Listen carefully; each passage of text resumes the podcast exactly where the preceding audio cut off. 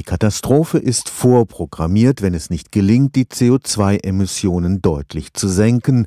Das ist die Botschaft des gestern veröffentlichten zweiten Teils des Berichts des Weltklimarats. Deutschland gibt damit der Energiewende sicher ein positives Beispiel, aber auch hierzulande mehren sich die Zweifel, ob es wirklich gelingen kann, langfristig vollständig auf erneuerbare Energien umzusteigen. Und selbst dann wäre es nur ein kleiner Schritt, um die Klimakatastrophe abzuwenden. Letztlich müsste die ganze Welt auf Sonnen- oder Windkraft umsteigen. Wir versuchen auf fundierte, seriöse Art und Weise den Entscheidungsträgern, Industrie, Politik Entscheidungshilfen zu geben. Was können die erneuerbaren Energieträger? Welche sind die Folgen, die mit verbunden sind? Welche Szenarien sind denkbar? Und mit welchen Instrumenten kann man dieses Potenzial ausschöpfen? Frau Dr. Christine Rösch ist Agrarbiologin. Sie leitet den Forschungsbereich Nachhaltigkeit am Institut für Technikfolgenabschätzung des Karlsruher Instituts für Technologie.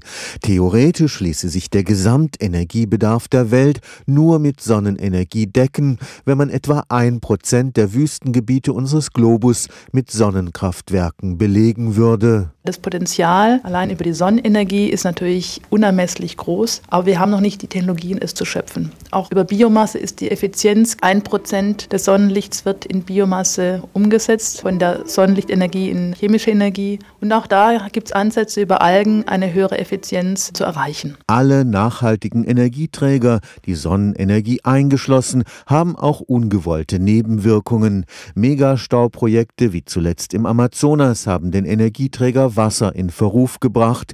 Biomasse braucht Anbauflächen, um wachsen zu können und steht deshalb in Konkurrenz zur Nahrungsmittelproduktion. Wind ist da besser, aber an den Standorten, an denen Wind ist, ist nicht immer Sonne und andersherum.